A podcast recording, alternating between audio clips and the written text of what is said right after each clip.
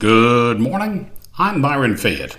It is 13 August 2019, and as I mix some tomato and vodka daiquiris, I note that on this day in history, well, well, today let's just start off with the holiday of the day. It is Women's Day in Tunisia.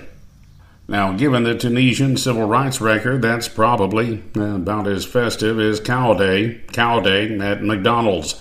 Today in 29 BC, Octavian held a triumphant parade to celebrate his victory over the Dalmatian tribe. Octavian later died from ankle wounds in his campaign against the Chihuahua tribe. 1521, the Spanish conquistadors conquered Tenochtitlan and had their way with the women. Six months later, well, there was this latent strain of syphilis among those natives. Uh, the Spanish banners never again stood stiff and straight. Today in 1645, Sweden and Denmark signed the Peace of Bro, Brom, Brom, let's just call it Brown Sombrero and call it a Mexican treaty. 1889, William Gray of Hartford, Connecticut granted a United States patent for a coin controlled apparatus for telephones and his family thought they had it made until prepaid wireless came along.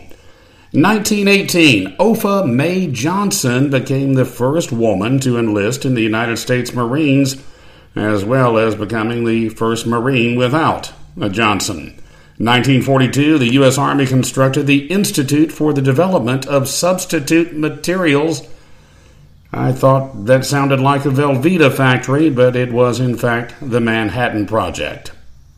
On the way, a milestone in country music history and the history also of our civilization.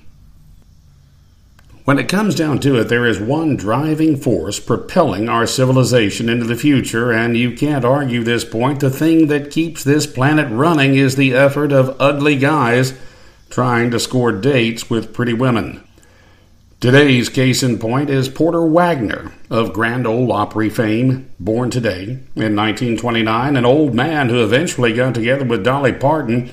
Dolly Parton, when she was young and upperly endowed in a uh, perky sort of way. Wagoner was already over the hill and wore mint green leisure suits adorned with sequins, not the kind of guy you'd usually go after if you were an attractive woman upperly endowed. Still, he managed to have more than a few sessions of Hello Dolly in his hotel suite at the Opryland Plaza, thanks to a record deal.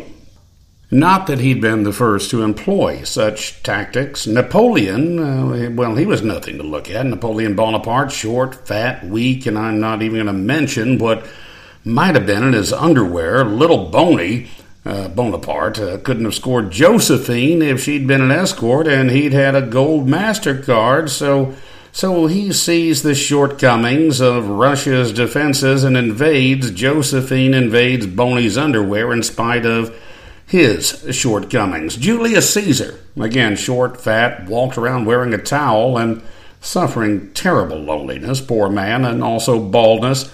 He invades Britain, enjoys great sex before he's murdered by jealous husbands.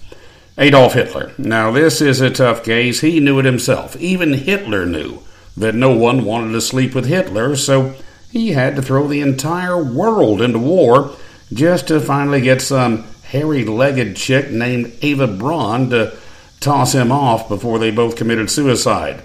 Hitler took his life because he knew he'd been convicted already in absentia would be and tried as a war criminal. Ava, she took her life because she discovered that the little Fuhrer wasn't too impressive, even when he stood at attention. I'm Byron Fayette, reminding you to drink at home. It's cheaper, it's safer, and with enough schnapps, you can somehow blame Porter Wagoner for the Second World War.